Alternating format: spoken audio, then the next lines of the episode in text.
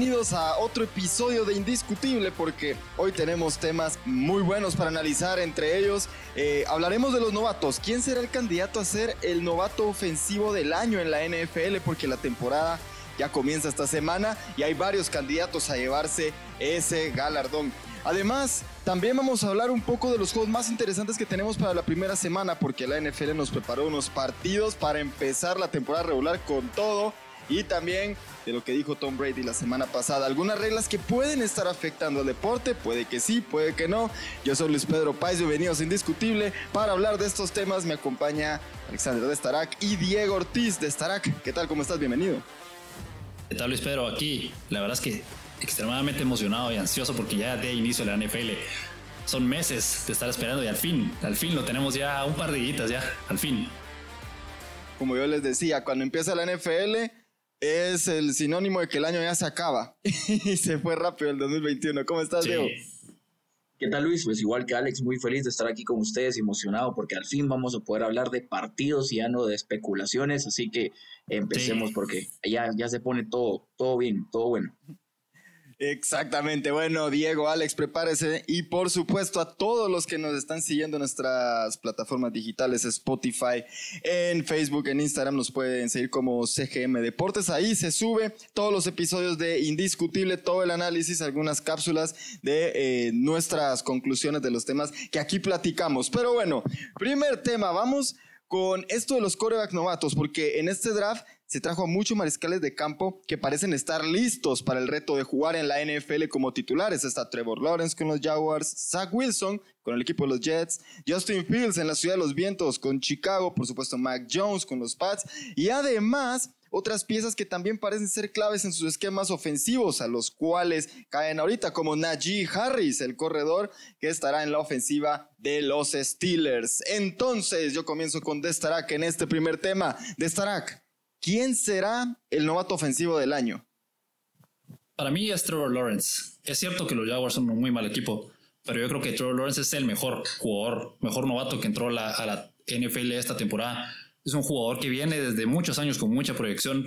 Yo desde que me enteré que existía, o sea, de que era tan bueno en, cuando él estaba en el colegio, en, en la escuela, imagínate, yo lo empecé a seguir y era impresionante verlo, es impresionante ver cómo en Clemson eh, los lideró a títulos, ¿verdad? Y ahorita el fin de semana Clemson perdió desastrosamente, su ofensiva se vio patética sin Trevor Lawrence, entonces es una muestra más de lo que él era capaz y yo creo que él va a ser el, el Offensive Rookie of the Year porque creo que él es el, la apuesta más segura.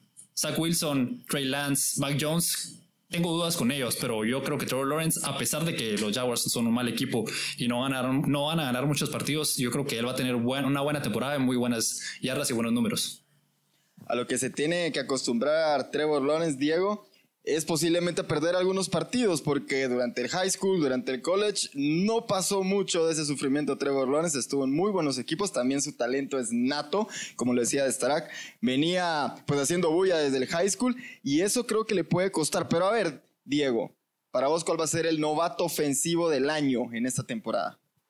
Mira, primero sabía que Alex iba a ir por la elección fácil con Trevor Lawrence. Era como decir Joe Burrow el año pasado, ¿verdad? Es, la, es el mejor, es el mejor. Así como hablamos en el podcast pasado, mi bold choice para esta vez va a ser Zach Wilson. Me cuesta decirlo porque significa que va a jugar bien para los Jets, pero siento que los Jets van a tener una temporada al igual que siempre mediocre. Y lo único bueno que van a sacar de esta temporada va a ser Zach Wilson. Creo que cuando vino con, con BYU jugó muy bien, ofensivamente es muy bueno, le trae una dinámica diferente al equipo. Me preocupa un poco cómo va a ser el, la situación con el entrenador y con la línea ofensiva, ¿verdad? Pero también siento que él va a ser, como les digo, la única pieza positiva de un equipo desastroso como los Jets. Y creo que va a involucrar mucho la situación de las lesiones. Creo que Trevor Lawrence lamentablemente se va a tirar una temporada como la de Joe Burrow la pasada, ¿verdad? Que le van a pegar tanto que se va a parar lesionando y siento que esa va a ser la situación. Obviamente sabemos que si te lesionas no tenés opción a ningún premio y creo que ahí es donde va a entrar un poco más a relucir, ¿verdad? Por así decirlo, Zach Wilson. Ojo, me la pusieron difícil porque también pensé en Justin Fields, pero me fui por el, por el equipo que siento yo que puede ser tal vez un poquito más que los, que los Jaguars, ¿verdad? Siento que la protección, perdón, va a ser mejor hacia él y le van a dar un poco más de oportunidad. No, yo, yo, yo no estoy de acuerdo. Yo creo que Zach Wilson ni siquiera es el segundo mejor novato. Pues para mí es mejor Najee Harris, para mí yo pondría tal vez hasta a Mac Jones encima de Zach Wilson.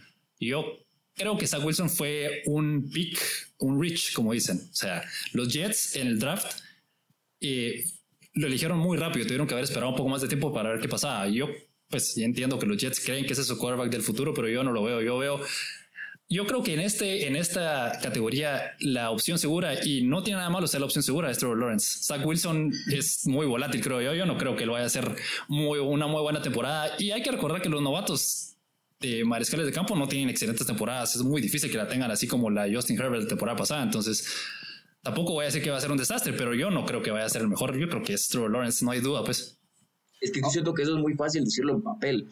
Siento que es la, la, decisión fácil porque viene como el pick número uno, como vos decís, de una temporada muy buena con Clemson. Luis lo dijo, viene de jugar bien. En, estoy, estoy seguro que desde que jugó en, en Nursery, ¿verdad? Toddlers, viene ganando desde que jugaba con su familia y siento que ese va a ser el golpe. Él no está acostumbrado a perder, no está acostumbrado a un mal equipo. Lo hablamos con, con Luis también, el, el, mal entrenador, ¿verdad? Entrenadores que vienen de, de, colegial a la NFL, siento que nunca hacen un buen trabajo o al menos no lo muestran tan rápido. Y sí. la NFL es un deporte con poca paciencia, ¿verdad? Y si que me, me caes mal, hiciste mal, que mi equipo jugara mal. Te, Pero hablando de entrenadores, la temporada. el entrenador de los Jets es un entrenador defensivo, eso es su mentalidad. Y los Jets yo creo que van a tratar o van a intentar primero fortalecer la defensa y luego ya empezar a pensar en la ofensiva. Entonces yo diría que estamos en una etapa, los Jaguars y los Jets están en una etapa de, reconstrucción definitivamente, pero yo creo que los Jaguars tal vez puede ser que Urban Meyer dé un toque un poco mejor o una ofensiva mejor que la que va a tener Sala en, en los Jets. Entonces yo creo que si hablamos de entrenadores, para mí tal vez Urban Meyer va a tener una ofensiva un poco más... Eh, un, un, pensamiento más ofensivo y va a, a, crear su ofensiva alrededor de, Trevor Lawrence. No que en los Jets yo creo que se van a enfocar más en tener una buena defensa y luego que Zach Wilson no pierda los partidos. Eso creo yo. Pero a ver, ya que hablamos de esos dos mariscales de campo, Trevor Lawrence y, y Zach Wilson, como fueron selecciones eh, pues tan tempranas en el draft, obviamente eso significa que sus equipos no están en la mejor posición, ¿no? Los Jaguars no vienen de una muy buena temporada, tuvieron que estar cambiando de corebacks la temporada pasada, entre Minshew, los backups y ver qué funcionaba mejor. Y bueno, lo que pasó con Sam Darnold en los Jets. Entonces, caen equipos que posiblemente no van a ser contendientes, pero yo les pregunto, ¿cuál creen que tiene el panorama más complicado entre estos dos, Zach Wilson o Trevor Lawrence? Diego. Uf, difícil, panorama más difícil o más complicado, creería, creería yo, perdón, que sería Trevor Lawrence, por lo mismo de la presión.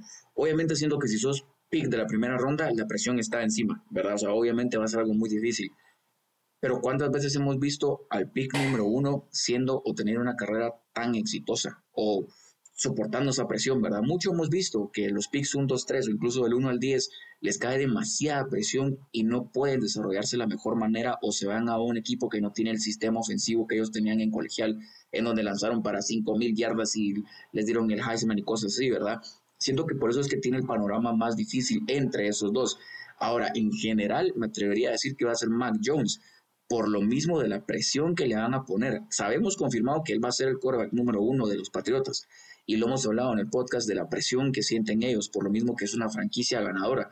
Entonces creo que en cuestión de la presión o lo complicado que va a ser las cosas van a ser para él porque tiene muchísimo que demostrar y creo que estamos de acuerdo que no es el mejor de esta clase de corebacks, ¿verdad? Entonces ahí es donde creo yo que puede entrar un poco más como que el panorama complicado, más sabiendo y teniendo en cuenta que ellos están para competir la división, algo que siento que no puede ser la, la situación para los Jets o para los Jaguars, como vos lo acabas de mencionar, vienen de malas temporadas, no solo esta, pues, sino ya vienen desde hace bastante tiempo con temporadas muy malas. Entonces, cualquier cosa que sea por encima del promedio va a ser bueno para ellos, va a ser ganancia, ¿verdad? Si ganan 6, 7 partidos, ya va a ser así como que, wow, está en el camino correcto. Siendo que en la situación de Mac Jones va a ser completamente lo contrario. Necesitan o esperan que gane más de lo que ganaron la temporada pasada con Cam Newton o esperan darle un mejor desarrollo, ¿verdad? Por eso siento que va a tener un poco más de presión. Yo creo que la presión para Mike Jones definitivamente va a ser un poco más grande porque se espera que ganen, pero yo creo que el equipo que tiene Mike Jones alrededor de él es muchísimo mejor que cualquiera de, del resto de los equipos, tal vez los 49ers. Le puede, se pueden emparejar con Trey Lance, ¿verdad?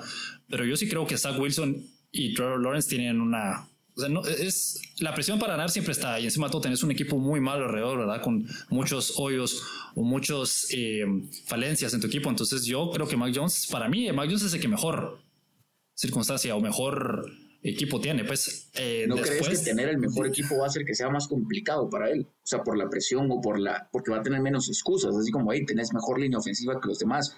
Porque si los demás fallan o tiran intercepciones o les hacen algún tipo de sack, van a decir, no, es que no le armaron bien la línea ofensiva, no, es que no lo prepararon bien, o si le botan la pelota a un receiver, como que tal vez por eso la tienen más fácil, eh, la tienen más fácil ellos, ¿verdad? Porque hay más excusas de decir, no, pobres, tienen un equipo muy malo o están en reconstrucción. No, no, no creo. Mira, yo me, baso en la temporada pasada. Mira, Justin Herbert y Joe Burrow, como vos mencionabas. Joe Burrow enterró un equipo muy malo con una línea muy ofensiva mala. ¿Y qué pasó?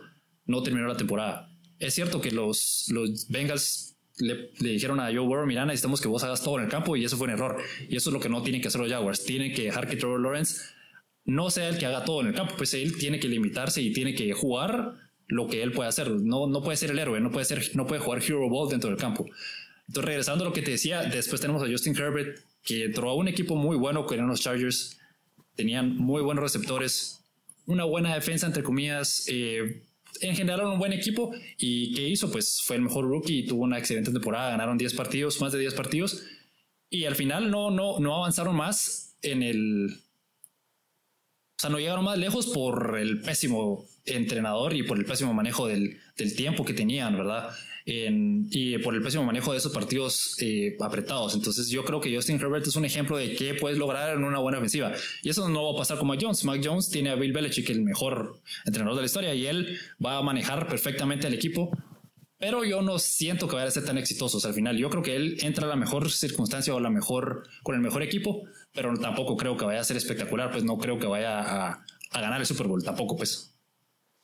Ahora, cuando, cuando hablamos de presión, yo creo que cada, cada coreback, por lo menos mariscales de campo, de los que vinieron del draft, yo creo que es, una situación muy distinta y todos tienen diferentes tipos de presión. Por ejemplo, Trevor Lawrence obviamente viene a un equipo que solo ganó un partido la temporada pasada como los Jaguars y el talento nato que tiene, los Jaguars esperan que por lo menos alcance a sacar unas 5 o 6 victorias y sobre todo estando en la división de Houston, que los tenés que enfrentar dos veces y sabemos las bajas que va a tener Houston, ¿no? Después tenés a Zach Wilson que para mí la presión más importante que tienes es que estar en un equipo de Nueva York y ese es un spotlight. O sea, jugar en los equipos de Nueva York siempre va a representar un montón de presión por parte de los medios y por todo lo que quieran. Quieren volver a ver a esos Jets ganar y piensan que Zach Wilson es el tipo que lo puede hacer. Sam Darnold tuvo el mismo tipo de presión y no le fue muy bien.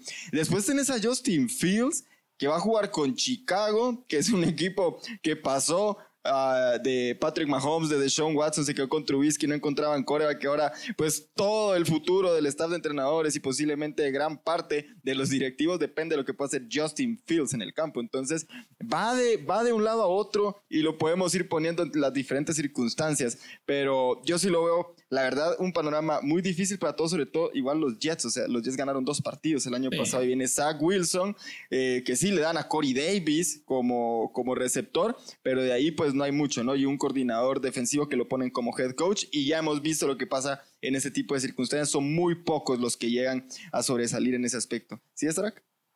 Sí, es que eh, entre los Jaguars y los Jets, uno y dos en el draft, que que mucho cambio puede haber, pues, es lo, ¿qué esperas?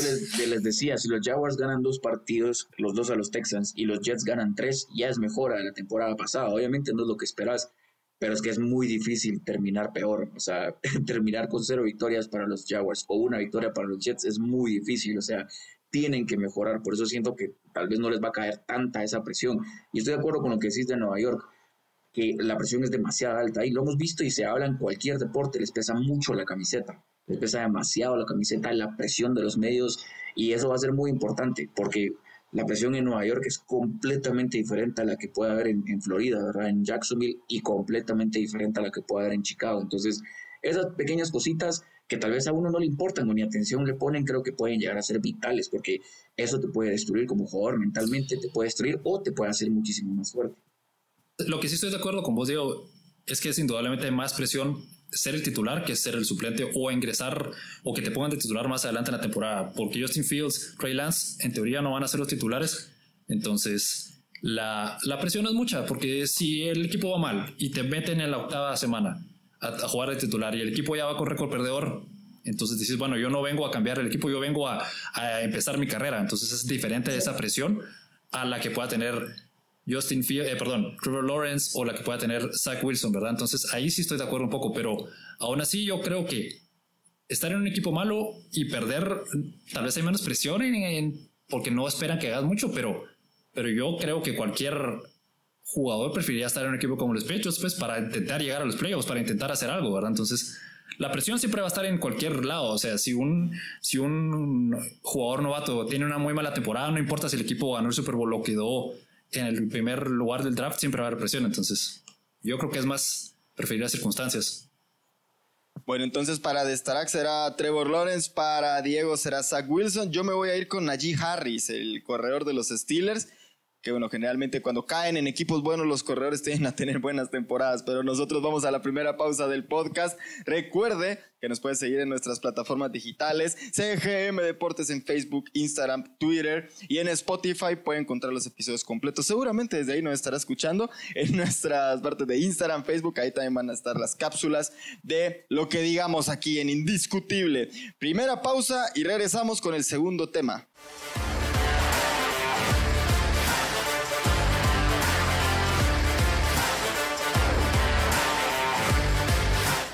Bueno, estamos de regreso y esta semana por fin se terminó la espera, por fin se terminó. Comienza la temporada regular de la NFL de Starak y este jueves eh, pues ya tenemos la, el primer juego de la semana 1, ¿no? Con partidos interesantes. El juego que va a abrir la temporada será Dallas contra Tampa. Luego el domingo tenemos Cleveland, Kansas, Pittsburgh contra Buffalo, por mencionar algunos juegos de la semana 1. Pero a ver, les pregunto, de Starak, comienzo con vos. ¿Cuál es el juego más atractivo de la semana inaugural?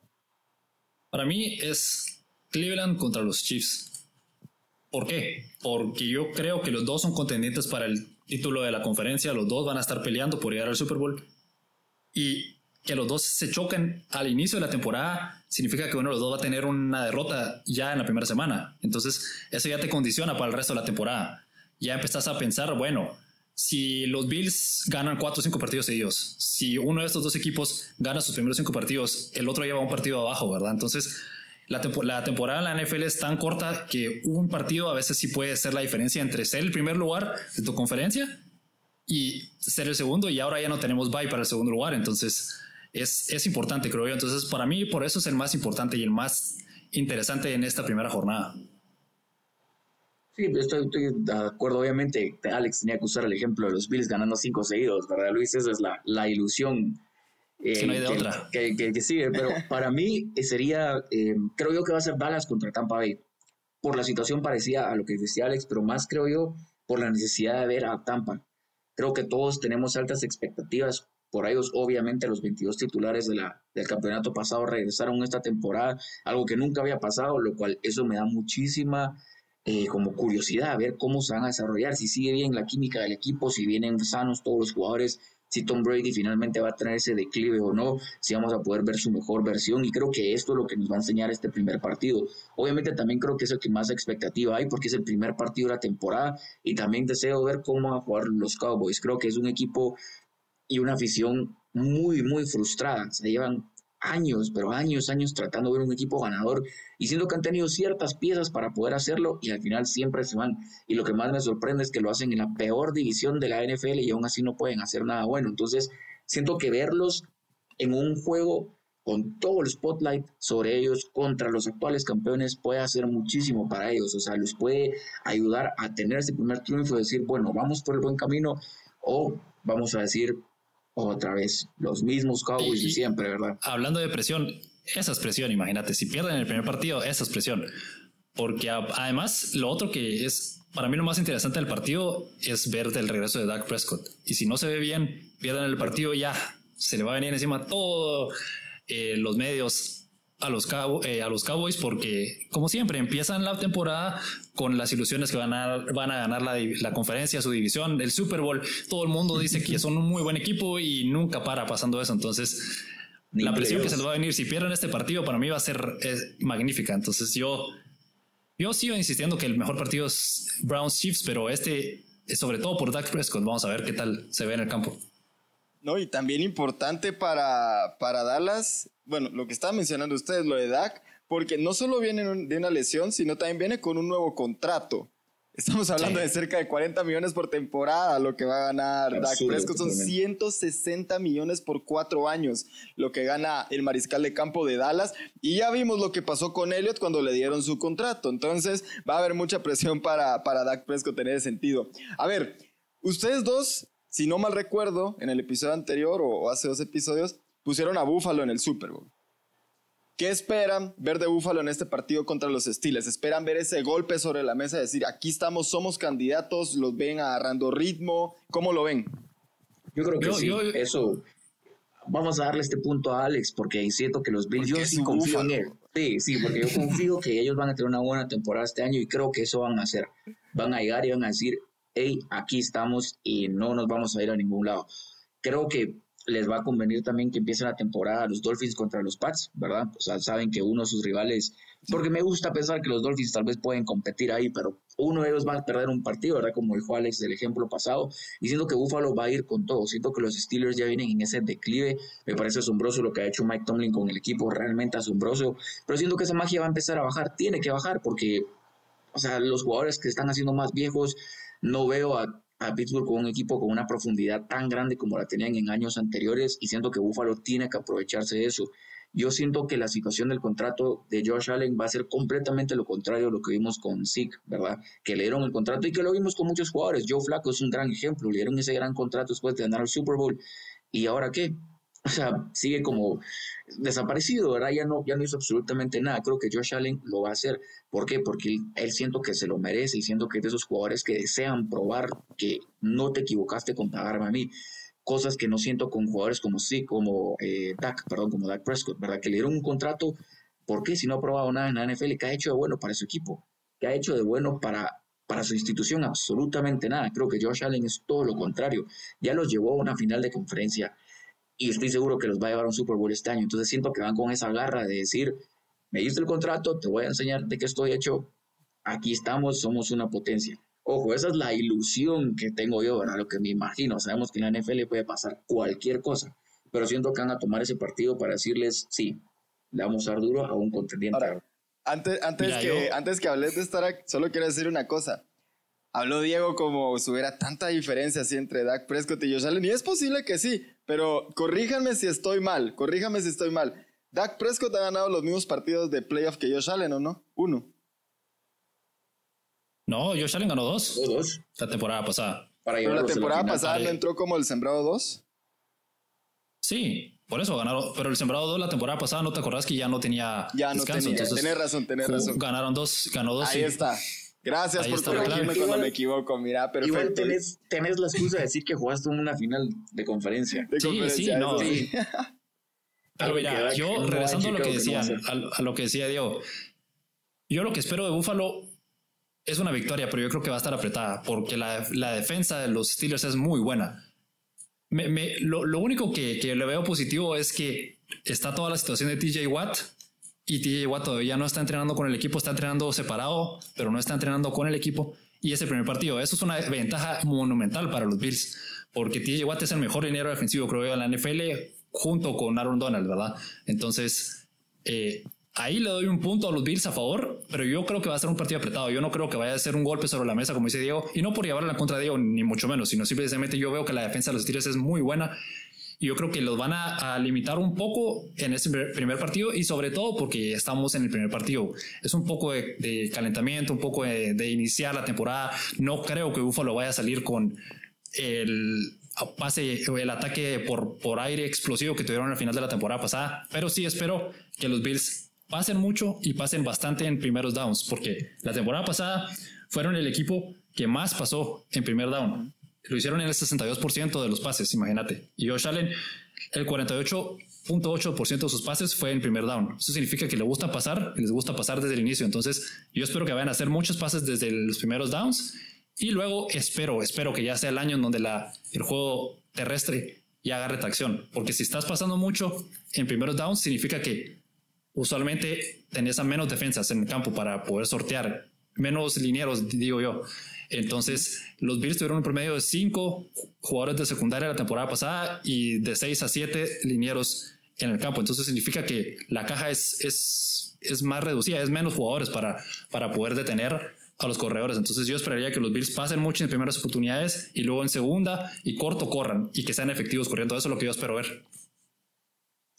Y a ver, una última cosa. Yo cuando empezaba a ver la, la semana 1 de la, de la NFL, te empiezas a recordar de que hay un montón de jugadores que van a estar debutando con nuevos equipos y jugadores importantes. Por ejemplo, Carson Wentz con los Colts, Sam Darnold con los Panthers, Matthew Stafford con los Rams y seguramente se me escaparán algunos otros. Pero de Starak, para vos, ¿cuál de estos jugadores que está en un nuevo equipo eh, te crea más expectativa para verlo en la semana 1?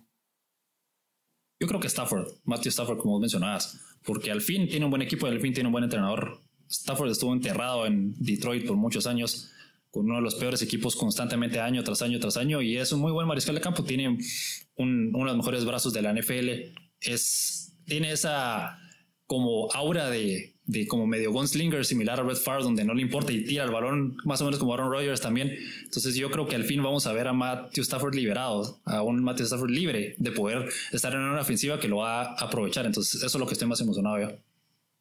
Diego. Yo creo que igual pienso que necesito verlo jugar en un buen equipo, por lo mismo que yo puse a los Rams en el Super Bowl contra los Bills. Creo que va a ser muy importante para ellos empezar bien desde temprano para no estar descifrando nada. Y me da muchísima curiosidad también ver a Sam Darnold para ver si es de verdad el fracaso que ha sido, o sea, si de verdad fracasó por sus malos, por mal entrenador que tenía con Adam Gates o por la mal, mala institución que se fue a los Jets. Ajá y ver si de verdad puede recuperar ese nivel, porque hemos visto que ciertos jugadores llegan con picks altos, juegan mal en un equipo, se van a otra ofensiva, a otro estilo de juego, a otro entrenador y cambian su rumbo, entonces siento que él puede ser ese jugador. Esos son, creo yo, los dos a los que más atención les voy a poner y obviamente quiero ver cómo se desarrolla Tua esta temporada para ver si él también es el jugador que nos prometieron o va a ser otro de un par de años y para afuera, ¿verdad? Otro, otro también siento yo puede ser James Winston con los Saints, porque él es alguien similar lo que mencionabas de Darnold, que no tuvo éxito en su primer equipo y ahora está en otro con un buen entrenador que tiene una visión ofensiva. Entonces, yo creo que él va a tener una buena temporada. Calladito, pero lo va a tener también. Sí, que James, bueno, James y Tua que no es que cambiaron de equipo, pero Jamie Winston ahorita va a empezar a ser titular con, con los Saints después del retiro de Drew Brees. Y Tua Tagovailoa, pues ya después de una temporada, venía regresando de una lesión en su año de debut, recordemos, entonces tampoco lo quiso arriesgar mucho Brian Flores. Ahora es cuando ya le toca pues ponerse en la posición de mariscal de campo y llevar ese equipo hasta donde lo pueda llevar. Pero bueno, de Sarac, Diego, vamos a otra pausa más. Cuando regresemos, nuestro último tema aquí en Indiscutible. Les recuerdo que nos puede seguir en nuestras plataformas digitales como CGM Deportes. Estamos en Spotify, Instagram y Facebook. Síganos para tener ahí todo nuestro contenido. Pausa y regresamos.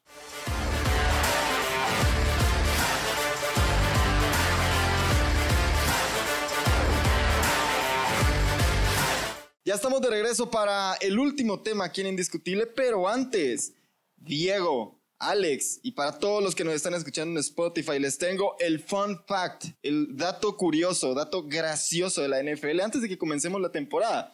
A ver, ya que vamos a hablar de Tom Brady, ahorita en el tercer tema les voy a traer pues un dato que lo involucra. Y ahí van a, van a pensar cómo cuando les haga la pregunta, pero a ver. En la historia de la NFL solo han habido tres jugadores mayores de 40 años que han atrapado un pase.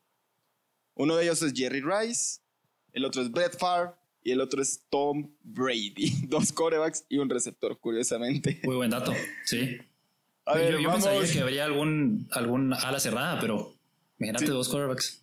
Dos corebacks, y es que raro receptores, porque bueno, Jerry Rice es una eminencia y posiblemente uno en la historia de la liga, pero que lleguen a jugar hasta los 40 años en esta liga y sobre todo en los 80s y 90s que jugaba Jerry Rice, que era mucha más agresiva la liga.